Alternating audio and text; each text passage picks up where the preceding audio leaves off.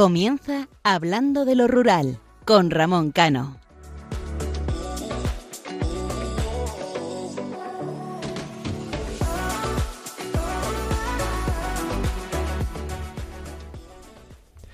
Buenas noches, queridos oyentes. La realidad por la que atraviesa España es complicada, tanto en temas de como el precio del carburante, el gas, la luz, la cesta de la compra y la falta de trabajadores que no de trabajo en muchos sectores, lo que viene siendo nuestro día a día.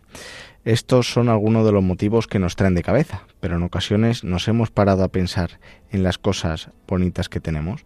Seguramente no, porque lo negativo influye sobre lo positivo. Hagamos esa parada, esa reflexión y seguramente encontremos más cosas positivas que negativas en nuestro día a día. Tenemos salud, familia, amigos, proyectos que nos hacen mirar el futuro, pero sin embargo nuestros pensamientos que surgen de manera automática es un 80% son negativos. No nos preocupemos de eso, ni, ni le demos más importancia de la que tienen. Creerme, la vida es demasiado bonita y a la vez corta. El día a día está ahí. Disfrutemos de los pequeños gestos agradables que nos regalan.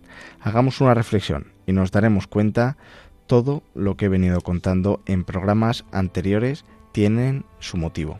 Imaginemos una persona que en la actualidad tiene 60, 75 años y que vive en un pequeño pueblo.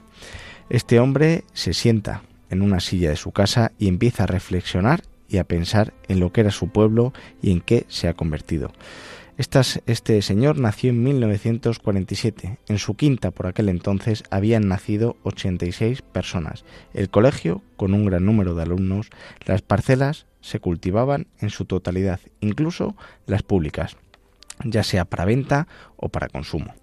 En todas las casas había una media de 3 a 5 niños, todos tenían su cabaña de ganado, ya fueran de vacas, ovejas, cabras, gallinas o cerdos.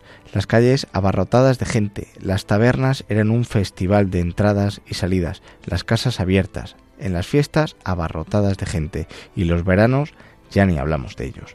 Ahora en 2022, ese hombre con 75 años ve como la escuela de su pueblo se encuentra cerrada, las parcelas la mitad o más de la mitad abandonadas o en venta, al igual que las casas, ya sin gente, muchas de ellas cerradas o con personas mayores y sin niños que nazcan o que correten por las calles. Las tabernas y bares, muchos de ellos cerrados o cada vez con menos afluencia de gente. Las fiestas reducidas al igual que los veranos. Es una situación triste, por supuesto, y que además es real. Pero ese hombre ve cómo su vida mejoró. Sus condiciones cambiaron.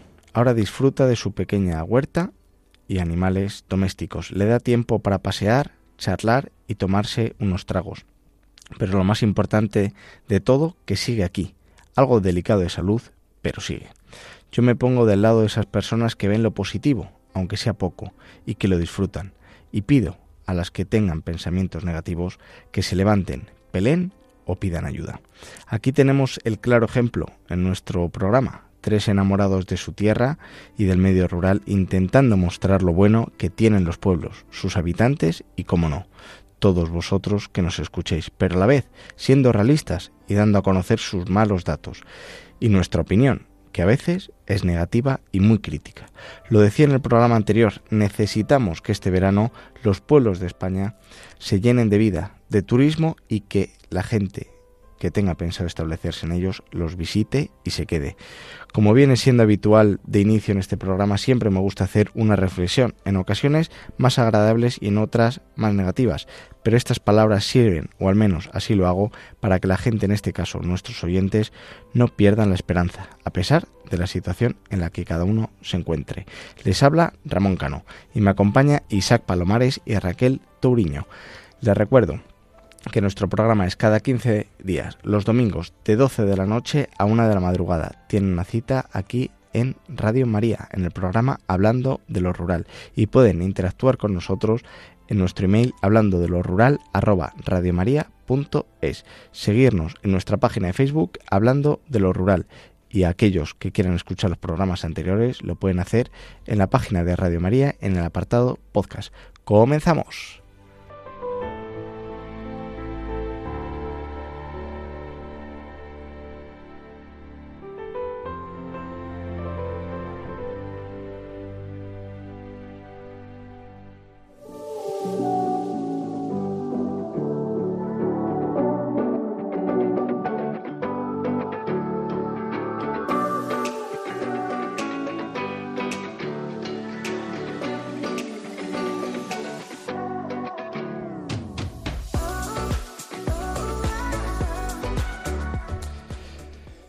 Isaac, muy buenas noches. Muy buenas noches, Ramón. Muy buenas noches a todos nuestros oyentes que están ya ansiosos por escuchar todo lo que les tenemos que contar en esta madrugada. Vaya ola de calor que hemos tenido, ¿eh?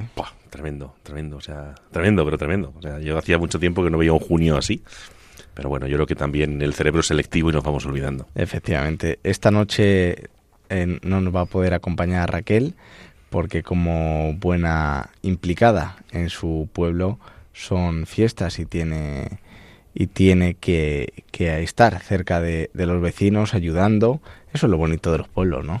Eso es lo bonito y mucha gente que no lo conoce. Yo les invito a lo que decías tú en tu, en tu reflexión, que este verano vayan, vayan a los pueblos, llenen los pueblos de vida y recuperemos esas escuelas, recuperemos esas parcelas, porque el futuro, no me cansaré de decirlo, y nos toca aquí nos toman por locos mucha gente. El futuro está en los pueblos. Y lo veremos muy pronto. Lo veremos pronto porque tal y como está subiendo absolutamente todo, ya se habla de que el precio del gasoil va a llegar a los 3 euros. Una persona que se tenga que desplazar ya no solamente es que parte del sueldo se lo tenga que, que comer eh, un alquiler, sino también se lo va a comer el depósito de, del coche. Entonces lo veremos pronto, ya lo vimos en la pandemia. Además, al final del, del programa, en la última sección, Hablaremos de ello. Ahora, mientras tanto, te dejo con tu reflexión. Hello, darkness, my old friend. I've come to talk with you again. Because a vision softly creeping left its seeds while I was sleeping. Me gusta valorar el esfuerzo. Me gusta valorar el sacrificio. La lucha por un sueño por intentar ser mejor. Me gusta valorar a los que se caen y se levantan de nuevo como si no hubiera dolor, como si no hubiera daño. Todos y cada uno de nosotros nos hemos caído muchas veces a lo largo de la vida. Cuando éramos pequeños siempre teníamos cerca las manos de unos padres, de unos abuelos, de unos tíos, que miraban cómo caminábamos, miraban cómo corríamos, e intentaban que no nos cayéramos para no hacernos daño. Y si lo, si lo hacíamos, corrían hacia nosotros para levantarnos, consolarnos y, si era preciso, curarnos alguna que otra herida. Cuando nos hacemos mayores, somos nosotros los que realizamos esa función de padre, de abuelo, de tío, cogiendo a los nuestros para evitar esas consecuencias. Pero al mismo tiempo, por la edad, vivimos momentos, circunstancias, por cómo es la vida en la que nos caemos, en las que nos hacemos daño. Y por desgracia, hay muy pocos que están ahí para cogernos de la mano y decirnos, ánimo, no te preocupes, que me tienes aquí y te voy a ayudar a salir adelante, porque para eso vine a este mundo. En los momentos en los que las sociedades pasan por etapas tan duras como las que hemos pasado nosotros en los últimos años, y en la actualidad con una crisis económica que se arrastra desde 2008 y ahora se ha acentuado por la pandemia, por la guerra de Ucrania y alguna que otra circunstancia más. Son muy pocos los que demuestran estar sin pedir nada a cambio, estar sin interés. Generalmente la familia o esos llamados amigos de verdad.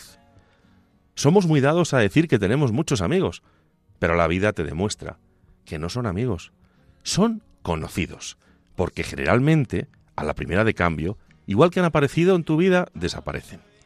Es complicada la convivencia, es complicada la coexistencia, y muchas veces por auténticas chorradas se rompen amistades que efectivamente no eran amistades. Eran conocidos con intereses comunes con nosotros, que no siguen la máxima de mi padre, que siempre ha dicho una frase que a mí me encanta.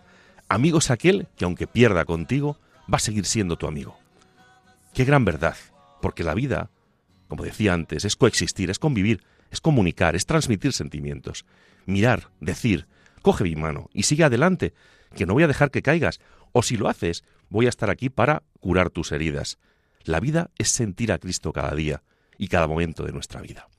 Conozco personas que por diferentes motivos han perdido su forma de vida, todo lo que tenían, y que han descubierto que cuando hay problemas, el teléfono deja de sonar. Por eso esta noche quiero dedicar el programa a todos aquellos que por algún motivo lo están pasando mal. Han perdido el trabajo, no tienen salud, han perdido sus bienes y no tienen a qué aferrarse para transmitirles esperanza.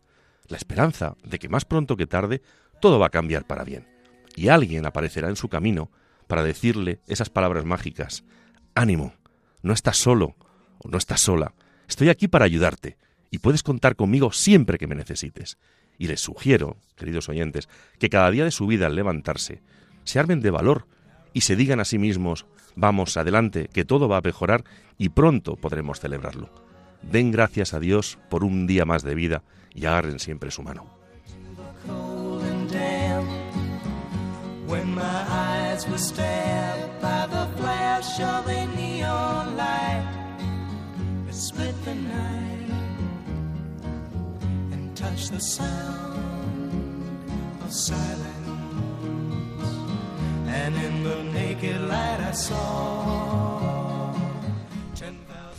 Parece mentira, Isaac, ¿eh? dos reflexiones eh, sin haberlas hablado y que van una muy enlazada a sí, la señor. otra. Estas son las cosas que tiene la vida y las personas que tenemos una forma de ser muy parecida, pues al final nuestras, nuestras mentes, nuestras almas, nuestros corazones están conectados siempre, Ramón. Algún día comentaremos a los oyentes cómo nos conocimos tú y yo, que fue además muy peculiar todo, Sí, ¿verdad? sí, mira. y, y muy altruista y, y que nos ha hecho que ese camino lo hagamos juntos. Exactamente. Pues en este programa vamos a coger las alforjas y las caballerías y nos vamos a desplazar hasta la provincia de Soria para conocer su situación, las medidas contra la despoblación y en la sección del tema del día hablaremos de sus emprendedores. Mientras tanto, les dejo con una canción que seguramente muchos les suene, Camino a Soria.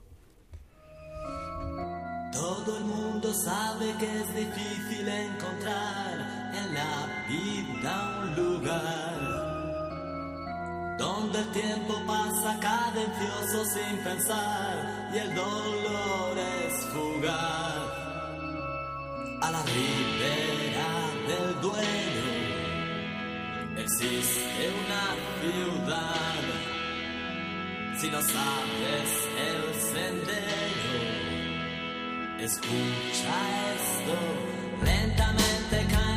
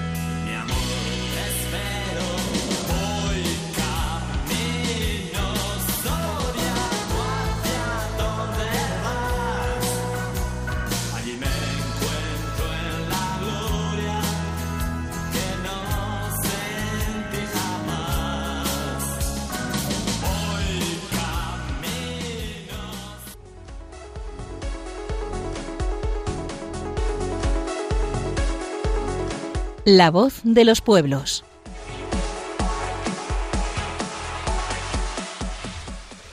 Bueno, Isaac, pues nos metemos en la sección La voz de los pueblos. En este caso vamos a dar voz a la provincia de Soria, que además yo creo que la gente sí que conoce la problemática de Soria, sobre todo después de que un movimiento ciudadano haya dado el salto a la política reivindicando la verdad que los derechos que, que le corresponden a Soria. Veremos luego cómo sale. los derechos del Parlamento, algún escaño y luego bien, bien remunerado. Siempre cuando, no ser malo. siempre cuando defiendan lo que tienen que defender, yo creo que es correcto. Otra cosa es. Que Soria también existe. Por eso. Pero que exista. existe no que lleve el agua. Pues eh, nos vamos a meter en materia. La población oficial de la provincia de Soria, según el Instituto Nacional de Estadística, a fecha de, eh, final de 2021, es de 88.747. Y la provincia de Soria se divide, vamos a ir citando los pueblos junto con los habitantes que, que tienen para que la gente vea un poco en qué situación se encuentra Soria. Empezamos por Abejar con 273 eh, vecinos, Adradas con 55, Ágreda con 3006, Alcubilla de Avellaneda con 116, Alcubilla de las Peñas con 51, Aldea La Fuente con 86, Aldea Alices con 29 y Aldea Alpozo con 17. Le sigue al Señor con 32, Aldea Aldeluela de Periañiz con 33, Las Aldeluelas con 56, Alestiques con 26, Aliud con 22, Almajano con 188, Almaluez con 12, Almarza con 640. Almazán con 5.411, Almazul con 65, Almenar de Soria con 233, Alpanseque con 54. Arancón con 84, Arcos de Jalón 1477, Arenillas con 47 y Arévalo de la Silla de la Sierra, perdón, 73. Ausejo de la Sierra con 91, Barahona con 127, Barca con 108 y Barcones con 21. Bayubas de abajo 135, Bayubas de arriba 61, Veratón 38, Berlanga de Duero 872. Blacos con 41, Bliecos con 29, Borjabaz con 33, Boravía con 242. Buberos 29, Buitrago 72, Burgo de Osma 5034, Cabrejas del Campo 48. Cabrejas del Piñar con 346, Calatañazor con 49, Caltojar con 57, Candilichera con 100, Cañamaque con 32, Caravantes 15, Caracena 14, Carrascosa de Abajo 18. Carrascosa de la Sierra con 17, Casarejos con 156, Castilfrío de la Sierra con 35, Castillejo de Robledo con 104. Castilruiz 153, Centenera de, de Andaluz 21, Cervón 30, Cidones 302. Ciguz, eh, Cigudosa con 20, Cihuela con 47, Ciria con 76, Cirulajes del Río con 20. Coscurita 72, Covaleda 1621, Cubilla 27, Cubo de la Solana 179. Cueva de Ágreda con 67, Devanos con 79, Deza con 211, Duruelo de la Sierra con 1066. Escobosa de, Almaz de, Almazán 20, Espeja de San Marcelino 158, Espejón 147, Estepa de San Juan 9. Frechilla de Almazán con 20, Fresno de Caracena también con 20, Fuente Armejil con 160, Fuente Cambrón con 32. Fuente Cantos 66, Fuente El Monje 64, Fuente El Sad de Soria 63, Fuente Pinilla 82. Fuentes de Magaña con 54, Fuente Estrun con 42, Garray con 750, Galmaño con 2844. Gómara 294, Gormaz 21, Herrera de Soria 9, Hinojosa del Campo 28. Langa del Duero con 694, Liceras con 47, La Losilla con 12, Magaña con 68. Maján 9, Matalebrera 64, Matamala de Almazán 266, Medinaceli 664. Miño de Medinaceli con 83, Miño de San Esteban con 43, Molinos de Duero con 158 y Monblano, Monblona con 17. Monteagudo de las Vicarías 179, Montejo de Tiermes 148, Montenegro de Cameros 51, Morón de Almazán 191, Muriel de la Fuente con 54, Muriel Viejo con 82, Nafria de Úcero con 33 y Narros con 48. Navaleno 655, Nepas 51, Nolay 58, Noviercas 160. Alben, Alvega con 3.668, Oncala con 67, Pinilla del Campo con 20 y Portillo de Soria con 14. La Poveda de Soria 112, Pozalmuro 53, Quintana Redonda 496, Quintanas de Gormaz 141. Quiñonería con 8, Los Rábanos con 465, Rebollar con 41 y Recuerda con 71. Rello 15, Renieblas 111, Retortillo de Soria 160, Reznos 31. La Riba de Escalote con 11, Río Seco de Soria con 125, Rollamiento con 41 y El Rollo con 260. Salduero 147, San Esteban de Gormaz 2948, San Felices 59, San Leonardo de Yahweh 2042. San Pedro de Manrique con 655, Santa Cruz de Yanguas con 62, Santa María de la Huerta con 265 y Santa María de las Ollas con 87. Serón de Nájima 130, Soliedra 31, Soria, la capital, 39.695, Sotillo del Rincón 178. Sueña Cabras con 25, Tajahuerce con 24, Tahueco con 60, Talbeila con 107. Tardelcuende 420, Taroda 46, Tejado 92, Torlengua 51. Torreblanco con 26, Torrubia de Soria con 61, Trevago con 43 y Úcero con 63. Vadillo 86, Valdeavellano de Tera 204, Valdejeña 38, Valdelagua del Cerro 12.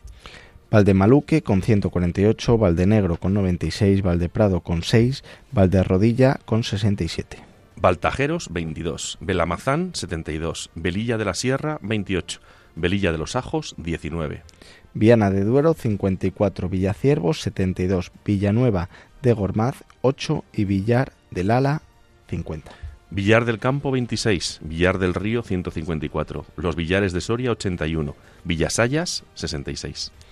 Villaseca de Arciel 24, Vin- Vinuesa con 837, Bizmanos con 26, Motemedia con 37. Yanguas 113 y Hielo 47. Quizás te das cuenta, hemos querido dar todos los nombres de los municipios junto con los habitantes porque hay escasamente seis que superen los mil habitantes. Sí. En una provincia con tantísimos municipios es raro que haya más de una veintena de pueblos que superen los 200 habitantes. Yo creo que esto no solamente es para que el, en este caso el gobierno eh, provincial y autonómico lo mire, sino también el gobierno central y los ciudadanos lo conozcan, porque es un problema que todos estos pueblos vayan desapareciendo, la vida que tienen. El otro día escuchaba en la radio la cantidad de gente que vive sola y que de aquí a 10 años iba a, a duplicar, ¿no? Mm, Nos ponemos cualquier ejemplo, ¿no? De un pueblo, por ejemplo, Taroda, que tiene 46 habitantes, eh, esa gente, los problemas de salud mental que tendrán, de soledad, de dinamización del medio rural, yo creo que es importante, ¿no? Yo creo que esas reivindicaciones que muchas plataformas elevan a, a partido político, a agrupación política, eh, tienen su sentido, porque no, ya lo comentábamos en un programa anterior, no se, no se consiguen atajar estos, estos problemas y al fin y al cabo siempre lo decimos, ¿no? La gente que vive en el medio rural no son ciudadanos de segunda porque a efectos fiscales Sí, eso son sí. ciudadanos de primera. eso por supuesto. Pero fíjate, Mahan que tiene nueve. O sea, esa gente dentro de nada, además casi casi seguro que en la mayoría de los pueblos que, que tienen tan poquitos habitantes es gente ya mayor, es gente de la que tú hablabas en el principio de- al principio del programa, de esos que nacieron como mi madre, por ejemplo, en el año 47.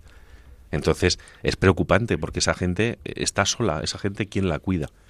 ¿Quién la los- y qué servicios y tiene? que- exactamente, claro, si, si, si ya el tema médico es complicado, eh, imagínate, por ejemplo, el tema que hemos hablado algún día, el tema de los bancos.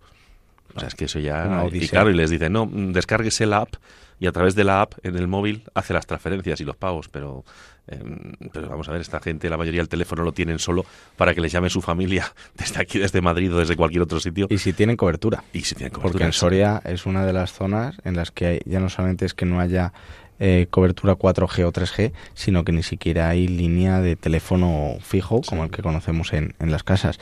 La verdad que es una pena, porque si solamente fuera Soria, simplemente, bueno, pues se podían invertir recursos, pero es que en todos los territorios que hemos estado recorriendo, desde que empezamos hablando de lo rural, mmm, a lo mejor no es tan descabellado como en la provincia de Soria, pero es que es en, prácticamente en todas las provincias y en todas las comunidades autónomas. Pero fíjate un detalle. Yo recuerdo cuando era niño, en mi tierra, allí en Ciudad Real, en Agudo, eh, había mucha gente que vivía en las fincas, en los cortijos. Y a lo mejor en una, pues en un cortijo había viviendo pues, 15 personas.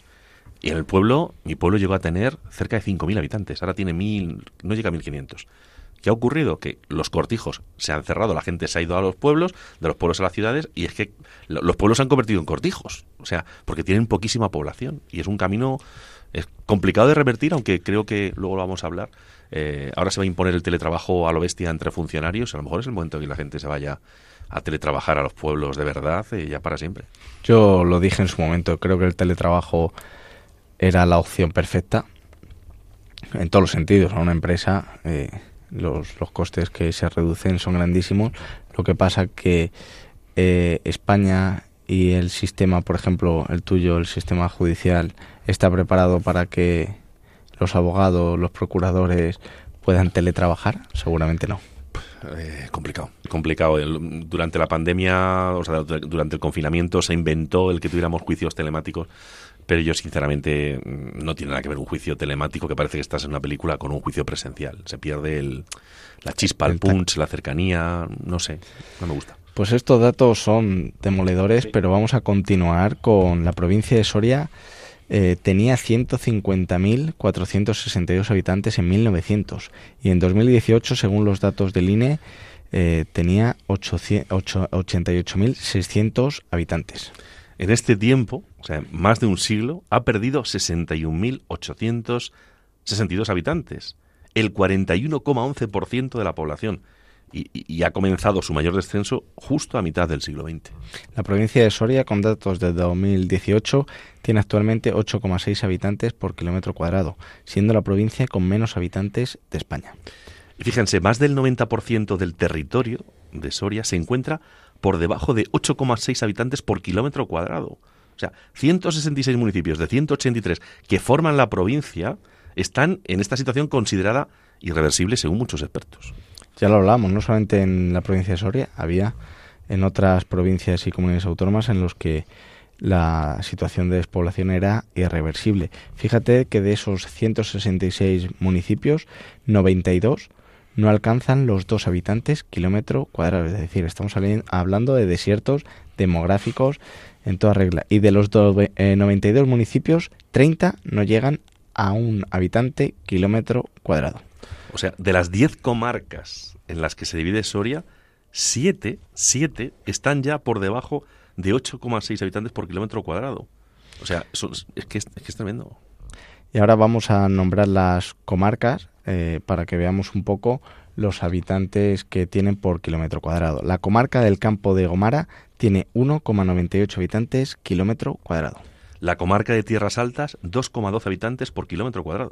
Comarca de Berlanga, 2,38 habitantes kilómetro cuadrado. La comarca de Medinaceli, 2,94 habitantes por kilómetro cuadrado. La comarca del Valle, 3,5 habitantes kilómetro cuadrado. La comarca de Tierras del Burgo, 5,81 habitantes por kilómetro cuadrado. Y la comarca de Almazán, 6,98 habitantes kilómetro cuadrado. Como ven todos ustedes, solo, solo tres comarcas superan los 10 habitantes por kilómetro cuadrado, lo cual marca, como muy bien decía antes Ramón, un desierto demográfico. Y dos de ellas están por encima de ese mínimo por los pelos que son la comarca de Pinares con 10,58 habitantes kilómetro cuadrado, la comarca del Moncayo con 12,96 habitantes kilómetro cuadrado y, como no, Soria con 31,37 habitantes kilómetro cuadrado. En el año 1787, la provincia de Soria contaba con algo más de 115.000 habitantes, 26.200 menos que los censados en 2020, lo que supone una caída del 30% de su población. Y todo ello se refleja además en la densidad demográfica de la provincia, puesto que si en ese año era de 14 habitantes por kilómetro cuadrado, en 2020 es tan solo de 8,6. Fíjate, Isaac, que hablábamos de los habitantes que tenía eh, eh, Soria Capital, que eran 39.000. Seguramente aquí en donde están los estudios de Radio María, en, en los edificios que hay alrededor, superen esos 39.000 habitantes. Fíjate que según un, experto en demografía como es eh, Jesús Bachiller, estas tres provincias comparten por las que han nombrado por igual el impacto de la emigración especialmente la que tuvo lugar a partir de la segunda mitad del siglo XX, pero lo cierto es que para entender la pérdida poblacional en la provincia hay que remontarse al siglo XIX, cuando la actividad de la transhumancia fue decayendo de forma progresiva. Con la caída eh, paulatinamente de este oficio, la población comenzó a abandonar núcleos de población del medio rural, como por ejemplo los de tierras altas. Fíjate la transhumancia que ahora yo lo veo en mi zona, que se pasan todo lo que tiene que ver con las vacas de, Extremadura a Ávila. Eh, una tradición, Alto del Pico, ¿no? Al Puerto del Pico, efectivamente, que tiene la subida eh, de la calzada romana, que todo eso se vaya perdiendo, al fin y al cabo, eh, también es una pérdida de identidad de, de nosotros como, ya no solamente como país, sino como ciudadanos. Yo la transhumancia allí en mi tierra se ha practicado muchísimo y con el paso del tiempo, Ramón, te vas dando cuenta de que tradiciones y costumbres que tenemos allí en, en, la zona nuestra, pues son las mismas en muchas ocasiones que hay en tu tierra. Con lo cual la transhumancia bajaba de la zona de Ávila a la zona de, de Ciudad Real, el Valle de Alcudia, la zona oeste, o sea, y eso era una, una maravilla. Eso sí que era eh, Internet puro, porque la gente intercambiaba eh, todo tipo de productos, costumbres. Era una maravilla. Y fíjate, Isaac, eh, hilándolo con lo que hablábamos anteriormente, que hasta mediados del siglo XIX los censos de Soria registraban a los vecinos por unidades familiares y no de manera individual. Sin embargo, en 1857 se crea el primer censo por habitantes de Soria, en el que quedan registradas nada más y nada menos que 147.000 personas. En los años 50, la población soriana alcanzó su punto máximo, llegando a 100 60.000 vecinos en toda la provincia. La cifra sigue siendo extremadamente preocupante y vuelve a poner sobre la mesa el gran problema eh, de la despoblación en la provincia de Soria. La comunidad de Castilla-León repitió como la autonomía con más pérdida de población en términos absolutos el año pasado, ya que a fecha 1 de enero de 2020 tenía empadronadas 2.370.064 personas, lo que supone 13.075 menos que en el mismo día de 2021. Las cifras indican que la comunidad registró un descenso porcentual del número de habitantes del 0,5%, cuando en el conjunto nacional se elevaron una décima, con 50.490 más, hasta un total de 47.435.597 habitantes. La pérdida de población de Castilla y León se produjo por el descenso de nacionales frente a un crecimiento de extranjeros. En concreto, la comunidad contaba a principios de este año con 2.225.139 españoles que merman un 0,6%, con 13.890 efectivos menos. Por el contrario, se contabilizan 140.925 extranjeros que crecieron un 0,6% con 815 más. Marroquíes, rumanos y búlgaros encabezaron el listado de colectivos de extranjeros más numerosos, con 24.011, 21.931 y 19.031, siempre según el padrón. Además, cabe eh, destacar que habían padronados a fecha 1 de enero de 2022 11.152 colombianos, 6.126 venezolanos, 3.970 dominicanos, 3.948 brasileños y 3.810 chinos, entre otras nacionalidades. Por sexos, Castilla y León contaba en el arranque de este ejercicio con 1.166.597 hombres y 1.203.467 con 203.467 mujeres, cifras que supone en el caso de los varones un descenso del 0,6%, mientras que en las, en las féminas eh, del 0,5%. Y si hacemos un análisis de los tramos de edad, eh, se indica que el, el grueso de la población, o sea, 746.605 habitantes, tenía o estaba entre la franja de los 45 y los 64 años, junto a los 711.659 que está entre los 16 y 44 frente a los 289.819 de 0 a 15 años. Fíjate, Isaac, si nos fijamos en estos datos, eh, la franja de edad entre los 45 y 65 eh, casi duplica o sí, casi duplica eh, la franja que hay entre los 0 y los 15 años, lo cual supone que esa pirámide poblacional se... Es invertida. Es invertida totalmente. La mayor parte de la población, el 30,9%, vivía en poblaciones de más de 100.000 habitantes, mientras que un 25% lo hacía en núcleos de entre 1.001 y 10.000, y un 18,5% en pueblos de menos de 1.000 habitantes. Asimismo, un 12,9% estaba en localidades de entre 50.000 y 100.000 habitantes y un, y un 12,1% en municipios de entre 10.000 y 50.000. Las localidades con entre 10.001 y 50.000 habitantes presentaban el mayor porcentaje de extranjeros entre su población, el 6,9%, seguidas por los municipios intermedios de entre 1.001 y 10.000 y más de 100.000 habitantes con el 6,4%. Los pueblos de menos eh, de 1.000 habitantes presentan solo un 4,6% de población inmigrante. esto quiere decir que muchas veces cuando se intenta desde el gobierno central eh, decir que, que la para evitar eh, la despoblación, eh, al fin y al cabo los extranjeros son los que pueden repoblar, estamos viendo que ellos también eligen de municipios de más de mil habitantes, o mejor dicho, de más de diez mil habitantes. Por lo mm. cual, esto es una tarea que no solamente es meter gente, por decirlo vulgarmente, en un pueblo, sino que al fin y al cabo la gente también quiere vida social y todo. Así que. Eh, Castilla y León cuenta con uno de los 20 municipios de España con más del 50% de población extranjera, extranjera y presenta otros 23 entre el 25 y el 50%. 21 entre el 20 y el 25%, 61 entre el 15 y el 20 y 150 entre el 10 y el 15%. Fíjate, Isaac, que en programas anteriores y aquí en, este programa habíamos hablado eh, del teletrabajo, ¿no? Y si cogemos teletrabajo y pandemia, pues eh, han provocado un efecto positivo, en este caso en, la provincia de, Soria, lo que ha paralizado también el éxodo rural. Sí, además, eh, en el primer año de la pandemia, eh, la mitad de los pueblos de Soria ha conseguido retener ese, ese drama eh, de, la despoblación. En concreto, 66 municipios ganaron población en 2021 respecto a 2020 y otros 27 consiguieron mantener sus censos. La estadística oficial revela que la otra mitad de los municipios de Soria, o sea, 90 en total, no lograron contener el proceso de pérdida de población que sufre, como, como bien estamos viendo, la provincia desde hace ya unas cuantas décadas. Es la cara y la cruz de una lucha en la que Soria eh, lleva enfrascada tiempo y la pandemia podría ayudar a combatirlo, lo estamos hablando. Al fin y al cabo esperemos que el teletrabajo se implante eh, de manera correcta. Y ahora vamos a ver un poco, Isaac, cuáles son las medidas que la Diputación, en este caso de Soria, o una de las medidas, ah, y la comentaremos tranquilamente, eh, ha tomado.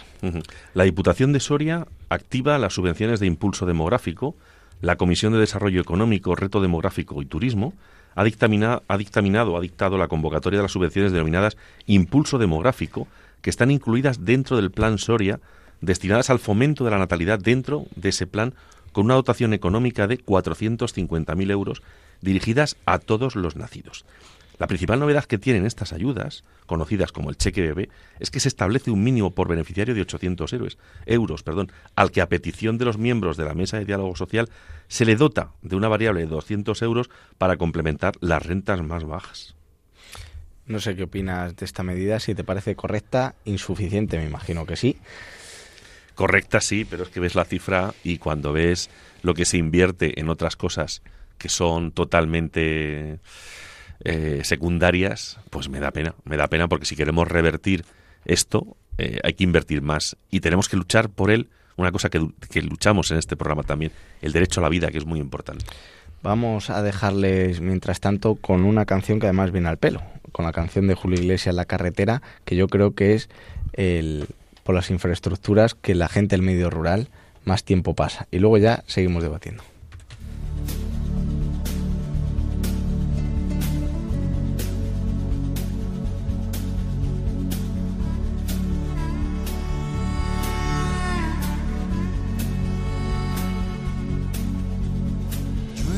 está mojada la carretera.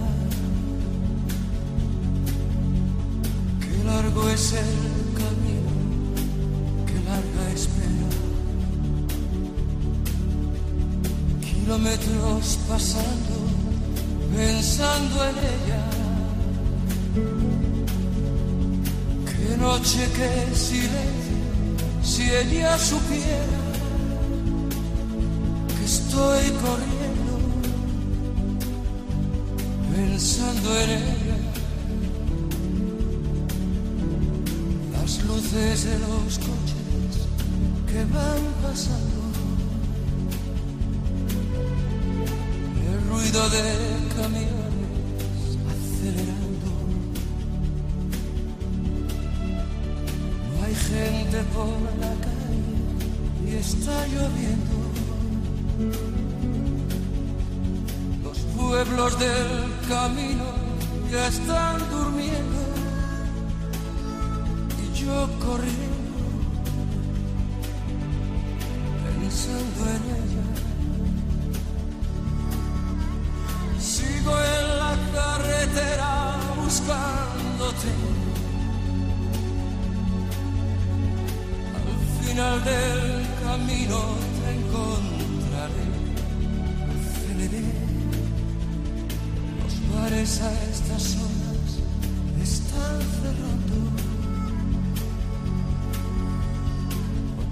De parejas siempre esperando.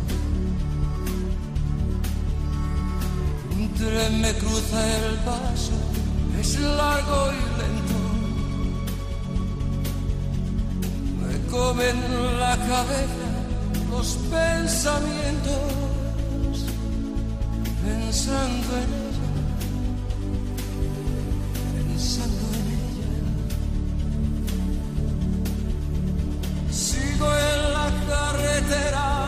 buscándote.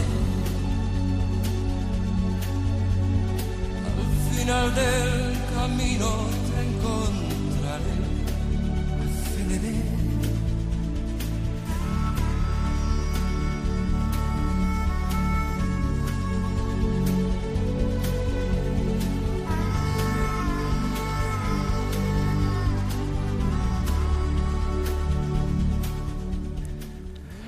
como bien decíamos antes de escuchar esta mítica canción, estábamos hablando de qué te parecían, ahora ya metiéndonos en materia, qué te parecía este tipo de, de ayudas que en este caso la Diputación de, de Soria, con los datos que hemos nombrado al principio, ha implementado. Es solamente, es cierto que es solamente una medida, pero ¿qué te parece, Isaac?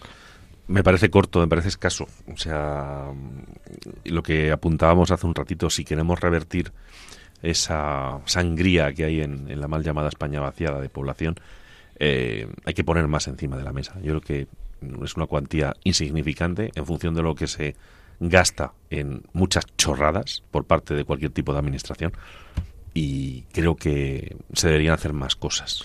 Tú has puesto la guinda al pastel y has dicho que, el, es cierto, ¿no? que muchas veces lo que está perseguido es el tema de la vida, que al fin y al cabo también está perseguido el tema de la familia y que si tuviéramos valores de familia y de vida eh, y de bonanza económica, por supuesto, porque al fin y al cabo son muchas piezas las que hay que encajar, estoy convencido que esta sangría poblacional se podría revertir eh, rápidamente, ¿no? Ahora ya no solamente es que tengas que tener hijos, tengas que tener trabajo, tengas que tener vivienda, sino yo creo que lo complicado de todo eso es cambiar la mentalidad de que la gente joven quieran tener hijos, de que la gente joven quieran formar una familia, de que la gente joven puedan adquirir una vivienda y encuentren un trabajo estable y sobre todo que quieran irse al medio rural. Es que a la gente joven se le está metiendo por todos lados eh, con calzador el que hay que disfrutar mucho y pensar solo en ellos. Eh, Ramón, tú eres mucho más joven que yo, pero yo recuerdo perfectamente gente que había en mi pueblo que tenía seis y siete hijos y vivían en un cortijo o en una pequeña finca, todos, y todos trabajaban. Y no tenían de, casi de nada, pero esa gente era generosa, era gente con muchos principios y valores, con un fondo religioso espectacular.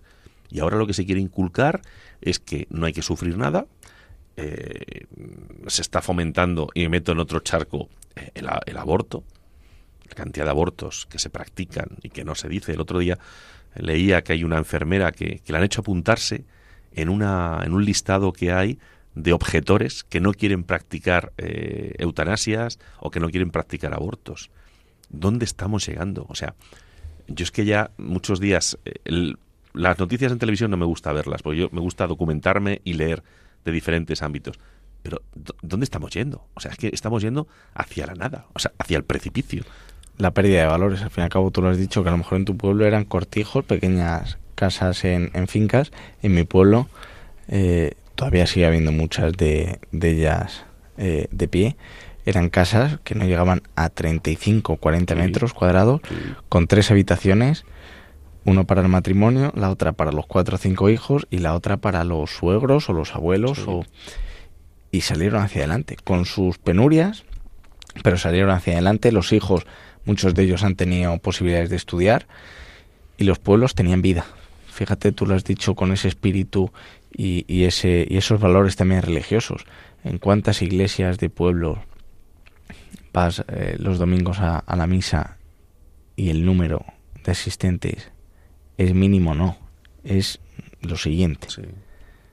Simplemente por una persecución, lo hablábamos una vez, una persecución, y, y lo que siempre decimos siempre en el segundo programa del mes, la importancia que tienen todos los templos y todo, y al fin y al cabo toda la, cristiandad en ese turismo que se practica. Si todos estos pueblos que hemos nombrado, que seguramente que lo vamos a ver en el próximo programa, toda la arquitectura que tienen, toda la riqueza cultural y artística, todo es a través de, de, de, la, de la base religiosa que ha, que ha, tenido España. A mí me parecen que estas medidas son insuficientes. Eh, me parece que es un paso, pero un paso que, volvemos a decir, siempre llega tarde. Lo del cheque bebé. Eh, a ver, tendríamos que habernos documentado más de, de cuáles son un poco la, las condiciones que piden, pero al fin y al cabo, impulsar un cheque bebé con una cantidad irrisoria sin que haya una permanencia, ¿no? El otro día también escuchaba en la radio que muchas veces eh, pusieron tres ejemplos de tres familias que vivían en, fuera de, España, en países eh, del norte de, Europa, eh, las ayudas que tenían por, por nacimiento y las ayudas tanto económicas como laborales para la conciliación de la vida familiar y laboral. Y años luz. Años luz y, y otra de las cosas que también veo, Ramón, es que, eh, vamos a ver, somos un país de acogida, evidentemente. Hay muchas ayudas para gente que viene de fuera y yo me alegro. Pero creo que a la gente de aquí no se le está tratando en muchas ocasiones bien. La gente de aquí, y con esto no quiero hacer política, por supuesto que nadie por favor me malinterprete, pero mm, había una persona que hace poco en el País Vasco ha estado cobrando ayudas, una auténtica barbaridad. Eh, estas cosas hay que cortarlas. Entonces hay que ayudar a la gente a que salga adelante, hay que, hay que fomentar la natalidad, hay que fomentar la vida, el derecho a la vida, que es tan importante. Y estamos fomentando el derecho a la muerte. Y eso, esa, esa, esa capacidad solo la tiene Dios. O sea, el día que nos vayamos a morir, eso es solo Dios, como, como, como yo aprendí desde pequeñito. Pero es que se está fomentando la eutanasia, el aborto, una sociedad que, que, que, que pone en valor la muerte desde ese punto de vista. Está abocada a la muerte, nunca mejor dicho, como sociedad. Es que es así. Y, de verdad es un camino triste. O sea, yo desde pequeñito me enseñaron, me enseñaron, tienes que, tienes que ser una persona de provecho.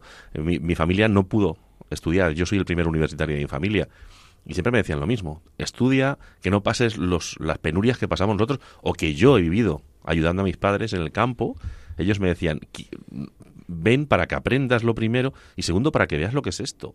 Y búscate otro tipo de vida que no tengas que estar todo el día eh, al sol, a la intemperie. Mm, pero es que ahora no. O sea, te decían, eh, busca, busca una buena mujer, cásate eh, por la iglesia, forma una familia, ten hijos, forma un hogar, cómprate un coche. Ahora todo eso es al revés. Ahora es cómprate un patinete. O sea, Dios mío de mi vida, mm, pero ¿dónde estamos llegando? ¿Qué estamos, qué estamos inculcando a la gente joven? ¿Qué valores, qué principios? ¿Dónde vamos?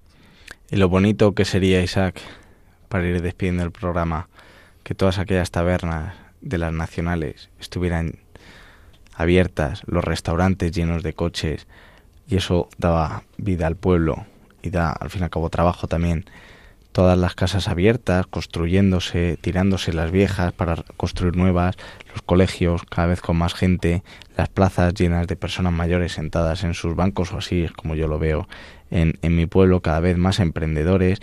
Volvemos a lo mismo ya para finalizar el programa. Esperemos que realmente el teletrabajo mm, sea una opción para que la gente pueda irse a, a vivir al medio rural pero claro, hace falta un trabajo de fondo, como bien decíamos, de, de toda la administración, de que se ponga en condiciones para poder teletrabajar, que no estés teletrabajando en el pueblo y como no te atienden o no te cogen el teléfono, te tengas que ir a, a, las diferentes sedes que tengan en las capitales de provincia para poder resolver el, el, problema. A mí se me ocurre una idea muy peregrina. A ver, que lo digo no desde el punto de vista legal, por supuesto, todo lo contrario, desde un punto de vista humano. Eh, que el voto de la gente de los pueblos, porque ahora mismo el censo es un 16% de los pueblos, pues ese 16% que tenga, mm, pues como ocurre por ejemplo en el País Vasco, con los grupos minoritarios o en Cataluña, pues que tenga muchísimo más valor que el de las ciudades. Ya verás cómo los políticos iban a correr a los pueblos a volcarse. Entonces nos tratarían como ciudadanos de primera. Exactamente. Y no de segunda. Pues Isaac, muchísimas gracias por acompañarnos otra madrugada más y a todos nuestros oyentes por seguir eh, nuestro programa en Hablando de lo Rural y como siempre les digo al final, pueden escuchar los programas anteriores en la página de Radio María en el apartado podcast y aquellos que quieren interactuar con nosotros en, en, a través de nuestro email en hablando de lo rural arroba radiomaria.es. Nos vemos en 15 días.